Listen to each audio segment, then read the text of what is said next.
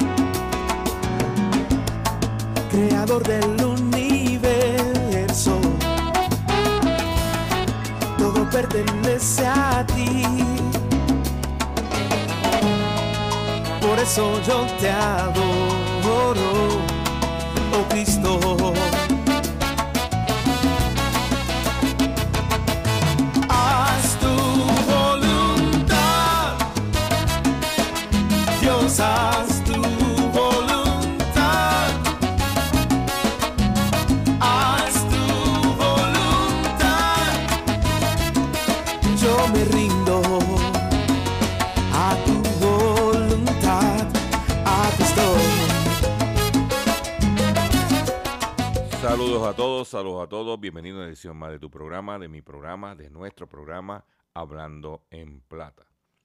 Hoy es miércoles 5 de abril del año 2023 y este programa se transmite a través de la cadena del consumidor. Y la cadena del consumidor la integran las siguientes estaciones. El 610 AM, Patillas, Guayama, Calley. El 94.3 FM, Patillas, Arroyo Maunabo. El 1480 AM. Perdón, el 1480 AM. Y el 106.5 FM, Fajardo, San Juan, Vieques, Culebra, and the US and British Virgin Islands. Además de poderme sintonizar a través de las poderosas ondas radiales que poseen dichas estaciones, también me puedes escuchar a través de sus respectivas plataformas digitales. Aquellas estaciones que poseen sus aplicaciones para sus teléfonos Android o iPhone y aquellas que tienen su servicio de streaming a través de sus páginas de internet o redes sociales.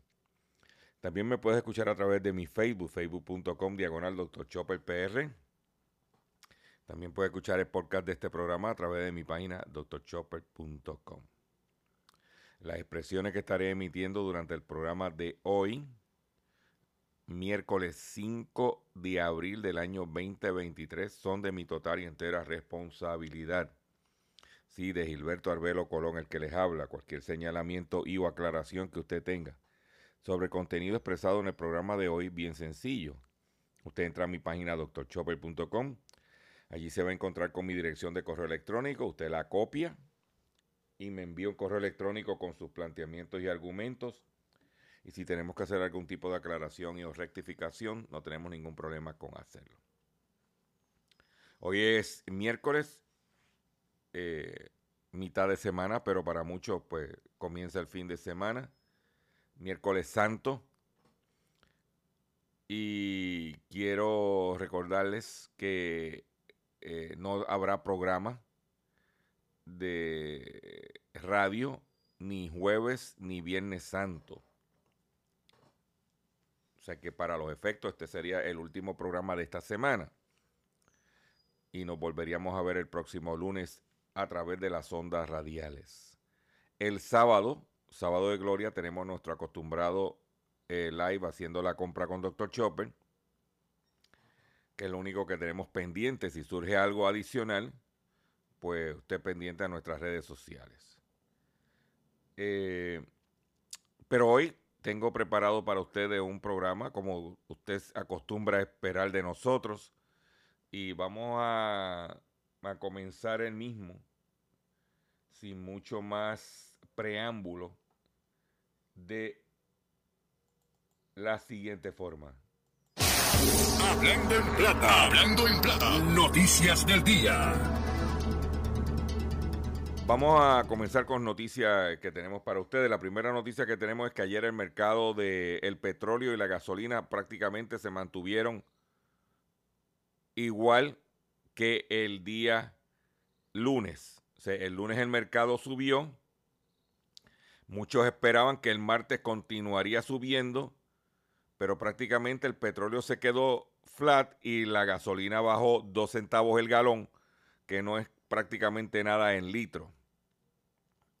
O sea que se quedó flat. Hoy el mercado abrió siguiendo el mismo comportamiento. Parece que los países exportadores de petróleo lo que querían era llevar el barril cerca de los 80 dólares. Después que lograron eso, se tranquilizaron, porque saben que puede tener un impacto en la economía, inclusive, la de ellos. Pero, o sea que tampoco fue que se siguió en una, en una hemorragia. Vamos a ver que, cómo cierra el mercado hoy.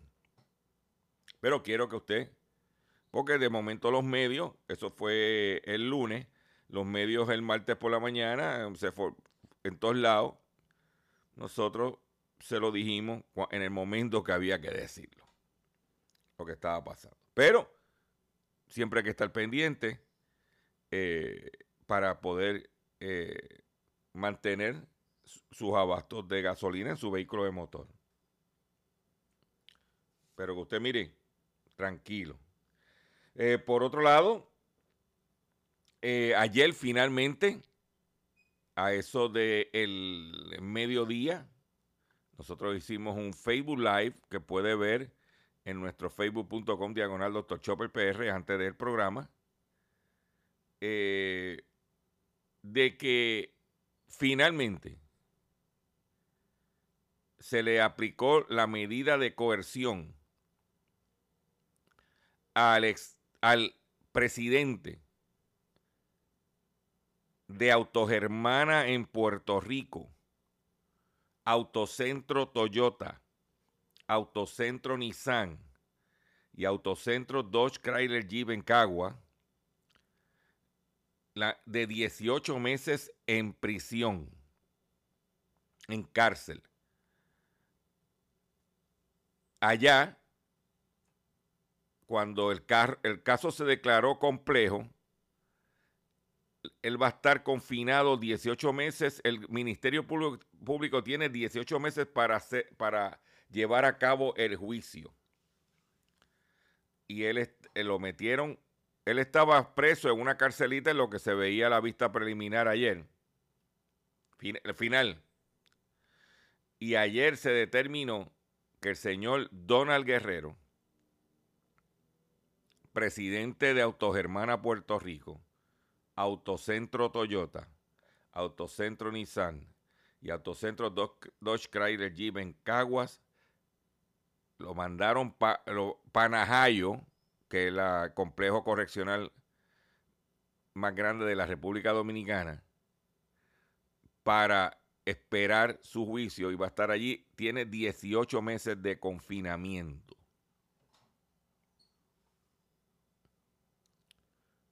Para que se chupe ese. De los 20 acusados, 14 se eh, ya se declararon culpables, como había indicado anteriormente. Los otros seis no, pero solamente dos lo mandaron 18 meses a la cárcel a Donald Guerrero y a José Ramón Peralta, que era el, el, era el ministro de la presidencia, es como decir, como es decir, en Puerto Rico el secretario de la gobernación. Los, ambos 18 meses. A otros los mandaron para casa, eh, presos en la casa, con griller de confianza, pero a estos dos lo mandaron para la cárcel. ¿Cómo? Pues el Ministerio Público tiene 18 meses para ver el caso. Luego, cuando se ve el caso, si se haya culpable de todo lo eh, cargos, entonces estaría sirviendo la sentencia ya eh, de, de haberse encontrado culpable. O sea que no está fácil. Y en la República Dominicana tienen una política de que tienes que devolver lo que te robaste. Igualito que aquí. Pero para que usted sepa, lo- algunos medios mencionaron la noticia, pero no te dieron el detalle. Pero hay silencio absoluto en la industria automotriz. Hay ejecutivos de banco, de compañías de seguro, ¿eh? que están embarrados. No porque participaron en el esquema del fraude, porque eso fue en la República Dominicana, sino porque le creyeron los cuentos y ahora, ¿qué van a decir? Hay que recordar que los contratos de que hace el distribuidor con el dealer, hay cláusulas donde dice que si usted se encuentra convicto de cualquier delito, que en este caso solamente es prisión preventiva, todavía la culpabilidad final no se ha determinado, puede perder la franquicia. Para que usted lo sepa. Vámonos a otras noticias también que tenemos. Eh, ayer el gobierno de los Estados Unidos, voy a compartir esta noticia, finalmente ayer los reguladores de los, Medica- de los Medicare Advantages le van a meter mano a ellos. Según publica eh, The Hill, una publicación, valga la redundancia, eh, de lo que sucede en el Congreso de los Estados Unidos o en, en Washington, D.C., dice el titular, Regulators crack down on medical advantage charges. Los reguladores le estarán metiendo las manos a los cargos de los Medicare Advantages. The Center for Medicare and Medicaid Services, CMS, has finalized plans to reduce overpayment to Medicare Advantage insurers after month-long lobbying campaign from the industry opposing the changes. ¿Qué quiere decir? Que los cabilderos, una campaña de cabildero de estos Medicare Advantages en Washington, oponiéndose a estos cambios que se, va- se ya se van a llevar a cabo, donde se va a reducir el sobrepago a los planes de Medicare Advantages. ¿Ah? El Centro por Medicare ha denominado esto como el Common Sense Update. Y más, ¿ah?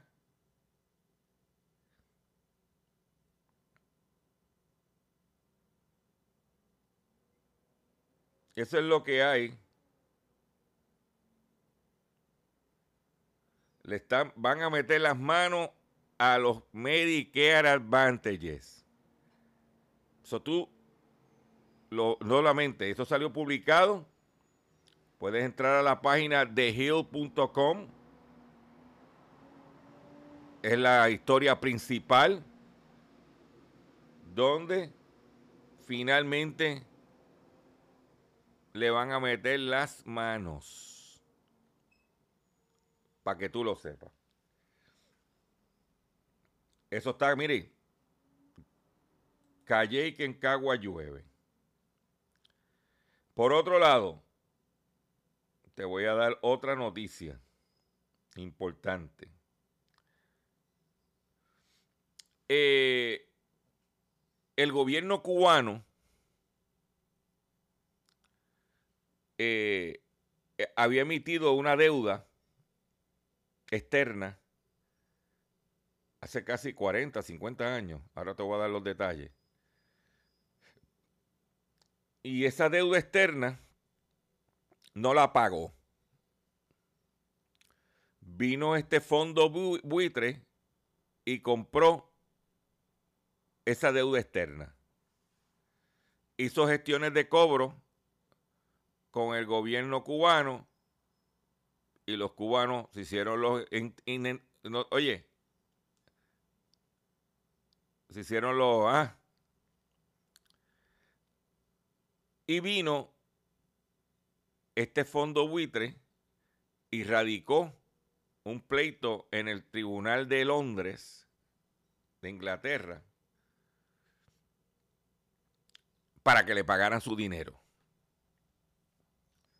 El gobierno cubano fue allá y dijo que ellos no reconocían a ese acreedor y que por eso no le iban a pagar. ¿Ok? Me explico. El gobierno cubano le cogió un dinero eh, prestado a Juan. Juan se cansó de hacer gestiones de cobro y le vendió la deuda a Pedro a centavos el dólar. La misma deuda se la vendió a Pedro. Pedro dijo, yo te la voy a comprar porque yo voy a hacer las gestiones de cobro. El gobierno cubano dijo, no, no, yo no, yo nunca le presté dinero a Pedro. No, pero es que yo y por eso como yo no le, como yo no hice negocio con Pedro, yo no tengo que pagarle a Pedro. Y tuvieron, fueron a los tribunales y justicia inglesa considera el fondo CRF como acreedor del Banco Nacional de Cuba. O sea, el gobierno cubano hizo malabares para decir que ellos no le debían a, CR, a CRF. ¿Eh? La justicia inglesa tomó el martes una decisión salomónica respecto al CRF en la que Cuba califica de, de fondo buitre, considerado que adquirió legítima- legítimamente una deuda impagada del Banco Nacional de Cuba, ahora quien sin embargo no actuó en nombre del Estado cubano. Lo que está diciendo es, el Banco Nacional de Cuba emitió una deuda pero no lo hizo en nombre del gobierno cubano, pero todo el mundo sabe que en Cuba es un gobierno totalitario. Todo, lo, con- todo del, de- del gobierno. Este fondo de capital de riesgo con sede en las Islas Caimán, mayor acreedor privado de Cuba, presentó una demanda en Londres contra el Banco Nacional de Cuba y el Estado cubano, reclamándole decenas de millones de dólares en deuda soberana.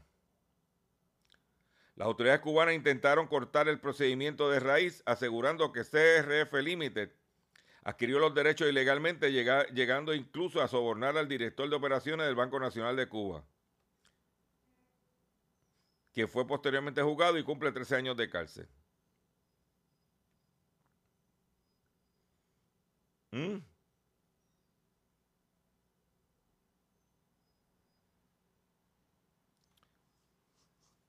Pero lo que de- ah, dice Cuba sigue debiendo el dinero y esta gente ahora van a demandar que pueden coger, embargarle bienes.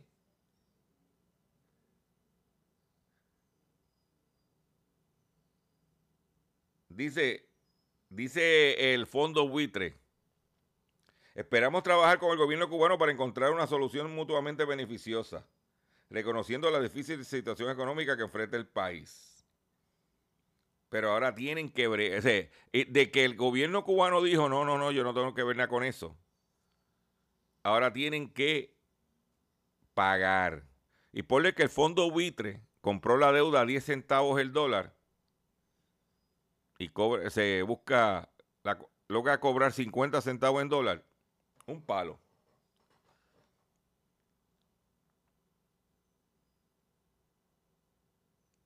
Haciéndoselo, ¿eh? Pero,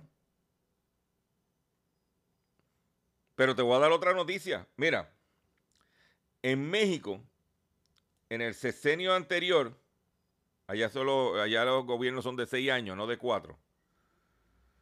Bajo Peña Nieto y bajo Felipe Calderón, lo que ellos le llaman gobiernos neoliberales, empezaron a privatizar lo que el equivalente de la Autoridad de Energía Eléctrica en Puerto Rico, que se llama la Comisión Federal de Electricidad. Y entre las cosas que hicieron, le dieron un, un contrato, le cedieron, lo que van a hacer aquí con Genera, lo hicieron con Iberdrola, una empresa española, que supuestamente esa empresa española iba a reducir los costos, porque el mismo libreto, esta empresa privada van a venir y va a tomar, hacer medidas y los costos van a bajar. Algo que no sucedió.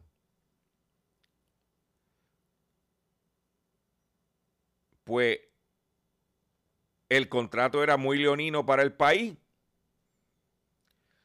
Entró Andrés Manuel López Obrador, empezó a bregar, a bregar, a bregar, cogió a los Iberdrola y le empezó a dar palo, empezó a- a- mejorar la Comisión Federal de Electricidad del gobierno y ayer anunció que va a comprarle para atrás a Iberdrola. Claro, los tenía, eh, eh, López Obrador los tenía locos. E Iberdrola estaba pidi- cabildeando a los Estados Unidos para que por favor, ¿eh? pues mira, el Estado le comprará a la firma española Iberdrola 13 grandes plantas de generación de electricidad. O sea, lo mismo que estamos haciendo nosotros ahora con Genera, lo hicieron los mexicanos con Iberdrola y tuvo que venir el gobierno mexicano y comprarlas para atrás. El gobierno de México firmó un convenio con la empresa española Iberdrola para comprar 13 plantas de generación de electricidad que formarán parte del patrimonio público y serán operadas por la Comisión Federal de Electricidad, informó el presidente Andrés Manuel López Obrador a través de sus redes sociales. El mandatario calificó esta operación como una nueva naciona- nacionalización de la industria eléctrica. Será el Fondo Nacional de Infraestructura el ente que refinancie la compra y que se completará en los próximos cinco meses y que según se contempla costará alrededor de 6 mil millones de dólares. De esta manera, la Comisión Federal de Electricidad elevará de 39.6% a 55.5% su participación en la producción de energía eléctrica y se convertirá en el principal proveedor del país, lo cual significa un rescate definitivo de una empresa pública, señaló el presidente.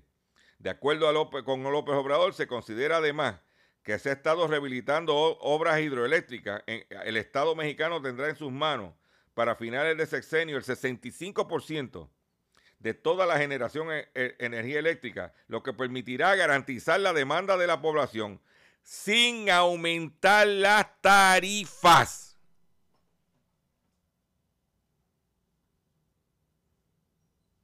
Ahí lo tienes. Porque la privatización lo que vino fue que empezó a aumentar los costos de los mexicanos más pobres. Porque la compañía Iberdrola los trataba, daba un trato preferencial. Algunas de ellas ni pagaban luz. Era el pueblo mexicano, eh, eh, el de a pie, que tenía que pagar la factura.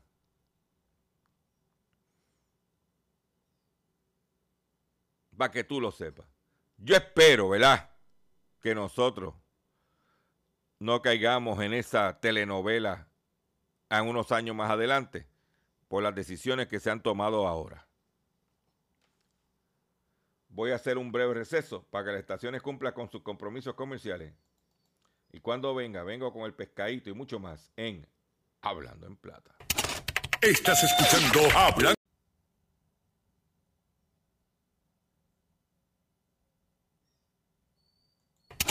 Estás escuchando Hablando en Plata. Hablando en Plata. Hablando en Plata. El pescadito del día.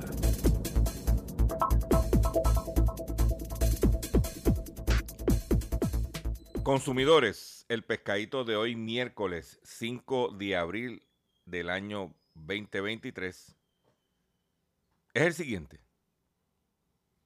Tiene que ver con el pescado.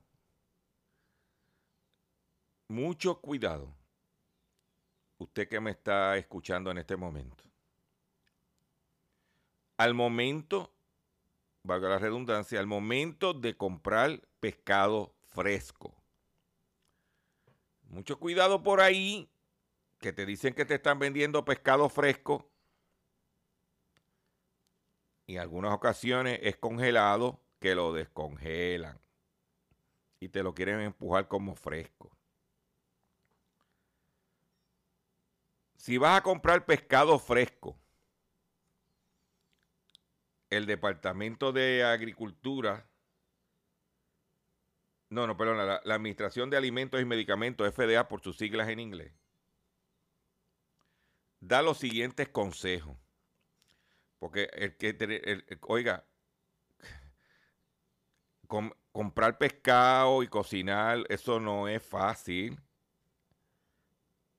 Te puede dar una ciguatera, te puede dar un sinnúmero de cosas. Te puedes envenenar. Ten cuidado. Dice, número uno, cinco consejos que te, eh, te, dan para comprar pescado fresco. Solo compra pescado fresco que aparezca en mostrador sobre gruesa cama o bloque de hielo fresco. Número dos, debe asegurar que no existe olor a pescado, a ácido o amoníaco. Los mejores peces siempre deben tener un olor suave y fresco. Número 3. En cuanto, a los, en cuanto a los ojos del pez, asegúrate que son claros y saltones. Que las braquias o las agallas sean de un color rojo, brillante y sin baba que la carne tenga brillo, sea firme y regrese a su lugar cuando la presione. De tú le pones, si es fresco, metes el dedito y se supone que regrese para atrás. Evita el pescado con signos de oscurecimiento o sequedad de los bordes. En el caso de camarones, o otros mariscos, escoge los que brillen y no tengan olor.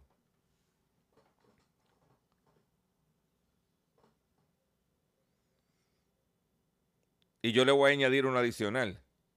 Si vas a comprar pescado congelado, chequeate qué por ciento de agua. ¿Mm?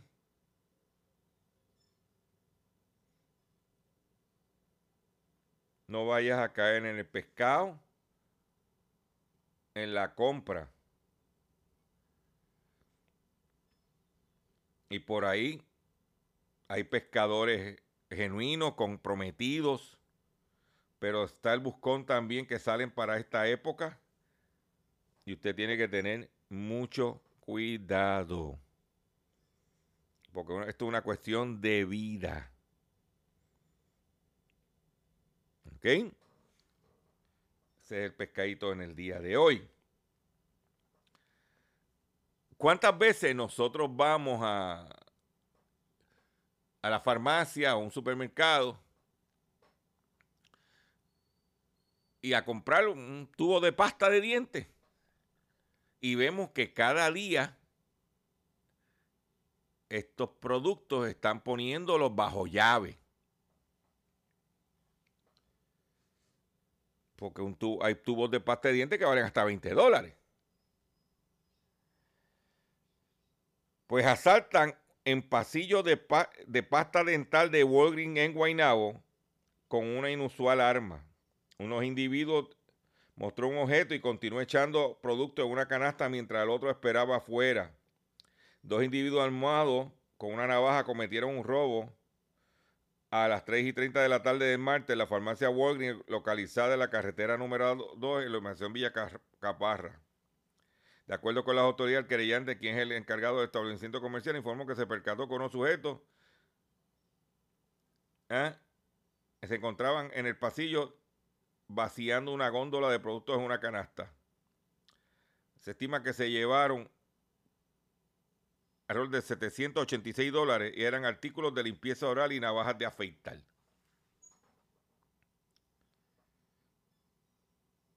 Hay que estar bien desesperado para hacer eso, señores.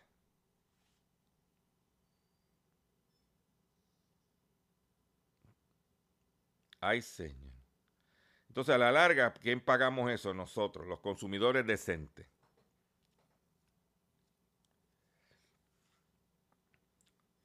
Alertan sobre supuestos riesgos que representa el air fry para la salud. Debe ser utilizado, utilizar adecuadamente este electrodoméstico para evitar consecuencias en tu cuerpo preparar, papas fritas o cualquier otro tipo de alimento sin la necesidad de añadirle tanto aceite en comparación al que se requiere para cocinar en un sartén es uno de los beneficios de un air fryer. Pero no obstante, cocinar a temperaturas muy altas con este electrodoméstico puede ser riesgoso para la salud de las personas.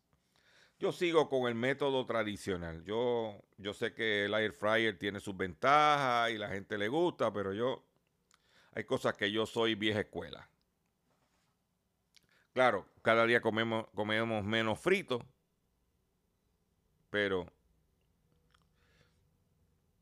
por otro lado, Tesla tendrá que pagar 3.2 millones de dólares por discriminación racial. El tribunal de, un tribunal estadounidense ordenó a Tesla indemnizar con 3.2 millones de dólares a un antiguo empleado por discriminación racial tras sufrir, tras sufrir repetidos abusos en la planta de montaje de vehículos de la, que la compañía tiene en California, informó este martes la prensa local. Owen Díaz, un trabajador negro que en 2015 fue contratado para trabajar en Fremont, California, a través de una agencia de servicios, denunció que durante meses sufrió insultos raciales en la planta y que Tesla no tomó las medidas para evitar el constante acoso que sufrió. Demandó y tiene que pagar. Esto no es fácil. Acusan de fraude a la joven que vendió su empresa JP Morgan por 175 millones. La joven empresaria eh, Charlie Javis, que vendió su compañía Frank al banco JP Morgan Chase por 175 millones, ha sido imputada de fraude en el Tribunal Federal de Nueva York acusada de inflar el número de usuarios de su empresa antes de la venta, según un comunicado de la Fiscalía Federal. Yavis, de 31 años, fue incluida por Forbes en el 2019 en su lista de emprendedores menores de 30 años por su aplicación que tenía como objetivo facilitar y acelerar el proceso de solicitud de préstamos estudiantiles. Según escribió, Forbes entonces, desde su creación hasta el 2019, Frank ha sido la, la aplicación había sido utilizada por 300 mil usuarios que solicitaban para solicitar ayuda financiera. La fiscalía le ha imputado a Yavis que de un cargo de conspiración para cometer fraude bancario y electrónico, otro cargo de fraude electrónico que afecta a una institución financiera y un tercer cargo por fraude bancario. De ser culpable podría cumplir 30 años de prisión Según la acusación, Javi aseguró al banco que su plataforma Frank tenía 4.2 millones de usuarios y le presentó información falsa que creó junto a un supuesto conspirador cuyo nombre no se ha identificado. Pero en realidad tenía menos de 300 mil usuarios. Traqueteo. Es como dicen, ah, yo tengo un millón de seguidores. Vamos a ver cuánto de ese millón tú compraste.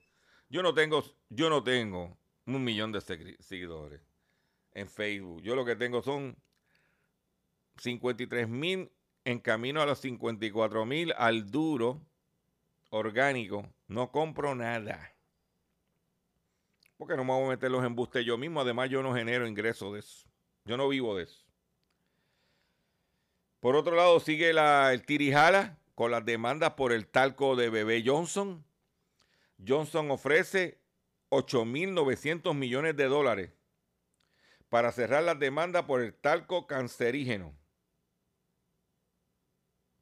La gigantesca empresa farmacéutica estadounidense Johnson Johnson propuso el martes 8.900 millones de dólares para poner fin a las demandas en su contra por vender el talco acusado de causar cáncer.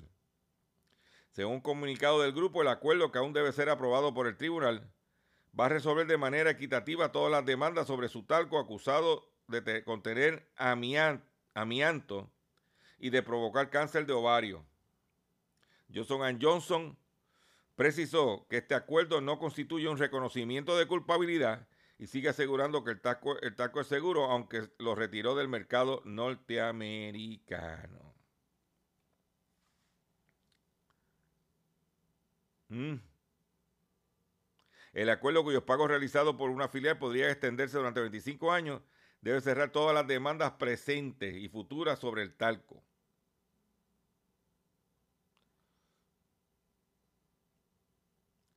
Ay, ay, ay, ay, ay, ay. Por otro lado, en la Argentina, oigan esto, en la Argentina la gripe aviar está dando duro, duro, duro, duro.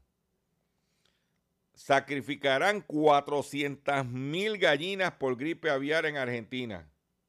La planta afectada es la avícola Carpat SA, principal productor en el valle de Río Chubut, ubicado en Gaimán, a 40 kilómetros al oeste de esta capital que trabaja con un conocido supermercado y abastece los comercios de toda la Patagonia, en Argentina. ¿Eh?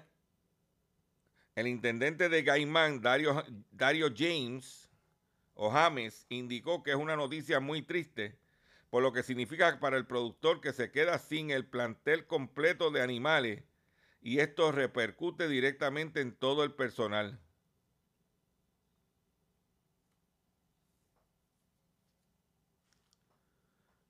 la gripe aviar, ¿tú sabes lo que es con el hambre que hay en el mundo? Que tú tengas que matar 400 mil gallinas.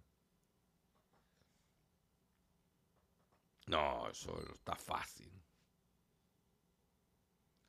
Pero esas son las realidades del mundo que vivimos, de la vida. Por eso es que yo te voy a invitar hoy miércoles santo a que escuches esto que tengo para ti. Presta la atención y medita. Porque, Señor, escuchen esto.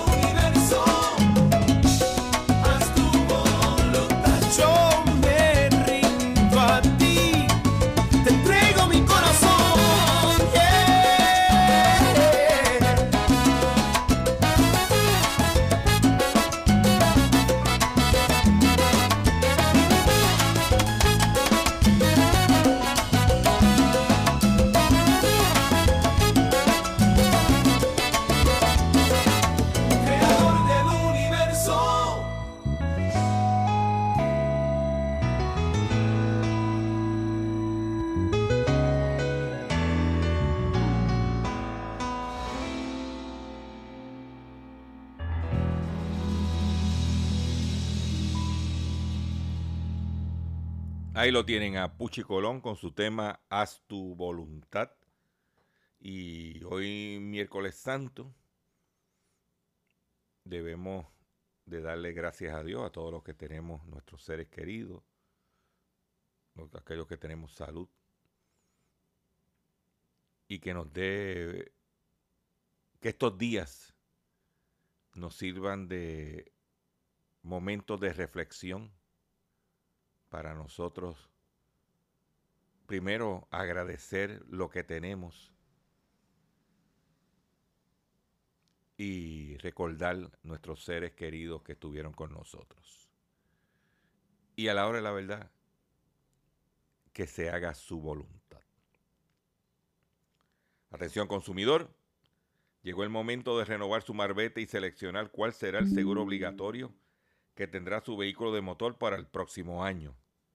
Recuerde que es usted el único autorizado a seleccionar la aseguradora y nadie más. Voy a repetir. Recuerde que es usted el único autorizado a seleccionar la aseguradora y nadie más. En mi caso, al renovar el malvete, siempre selecciono a seguros múltiples. La cooperativa de seguros múltiples es el que tienes que escoger al momento de renovar tu marbete. Bien sencillo.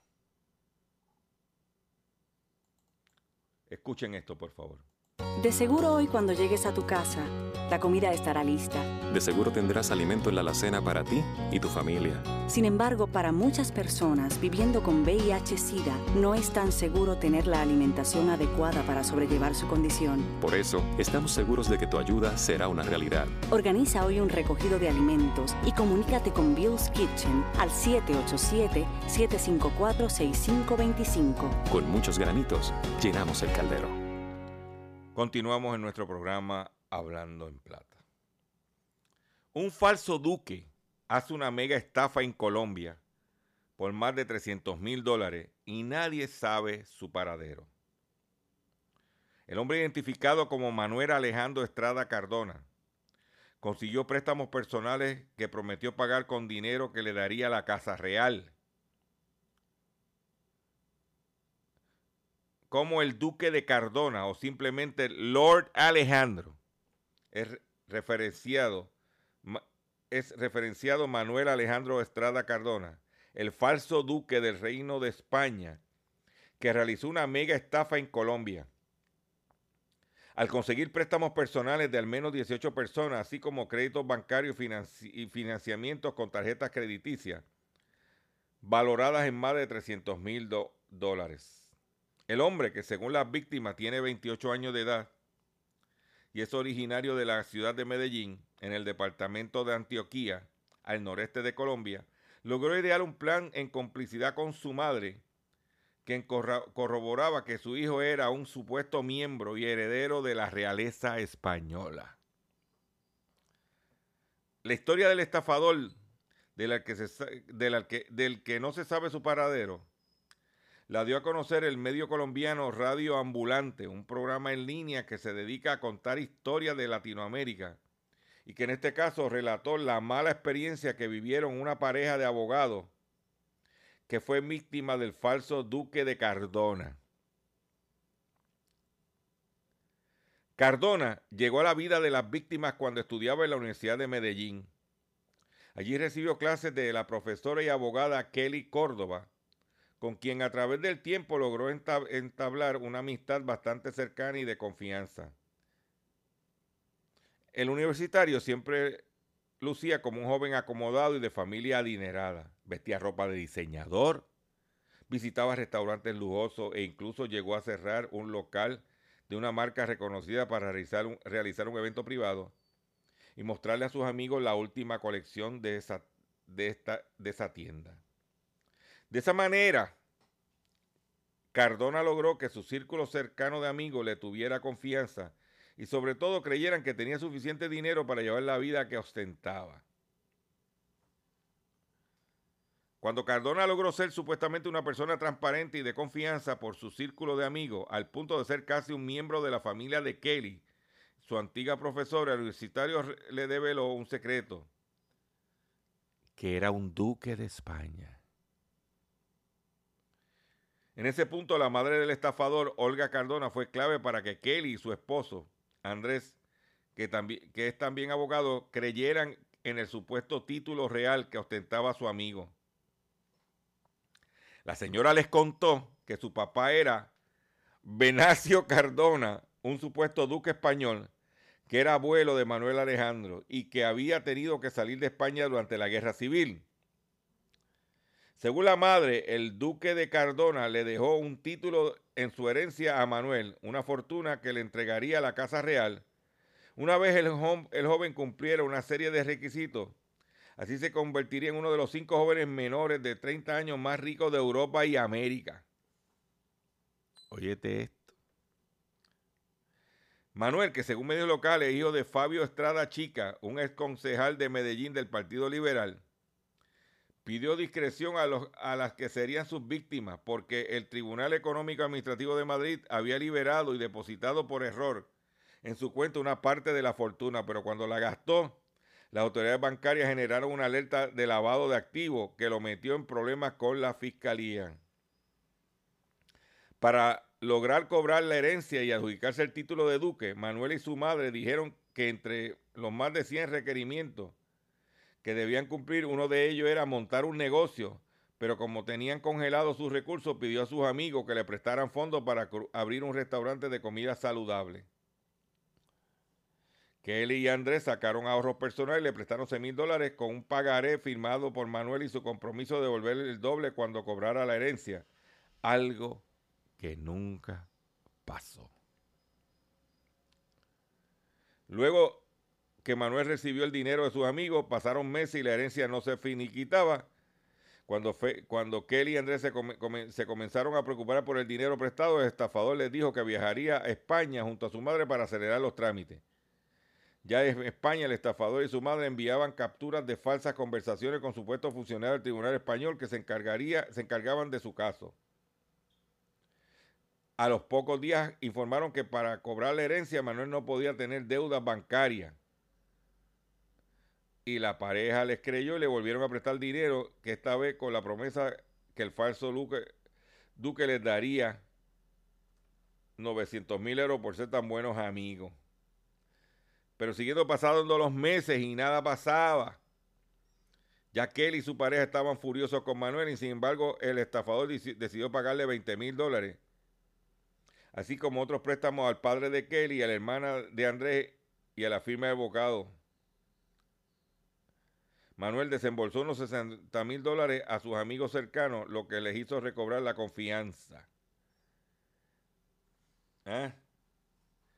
pero lo que pasó fue que le dio un palo, el duque los dejó pillados, el duque de Cardona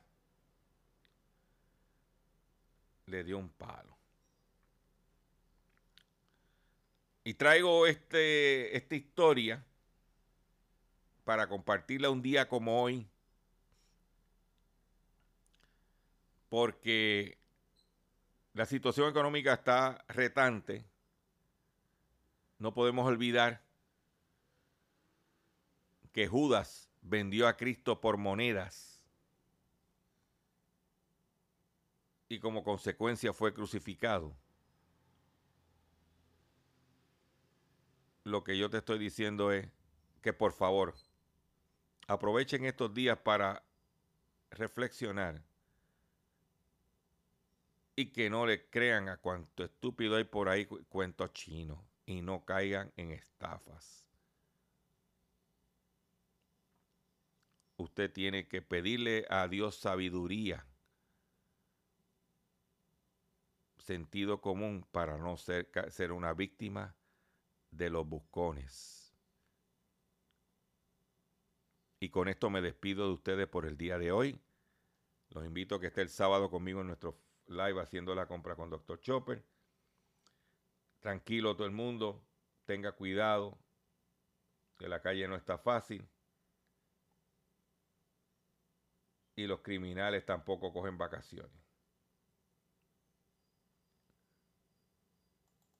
Y nos vemos en el próximo programa. Y nos vamos de la siguiente forma. Pero cuatro gatos sigan pariendo. Ay, ay, ay, ay, ay, ay. Pero cuatro gatos comparte este programa. Riega la voz. Que estamos aquí.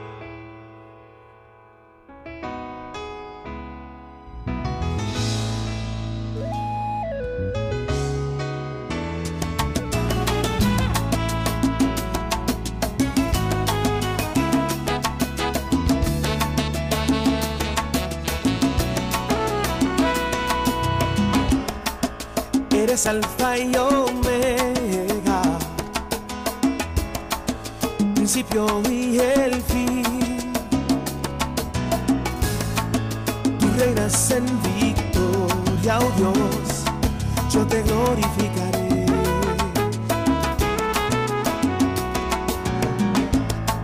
Creador del universo, todo pertenece a ti. Por eso yo te adoro, oh Cristo.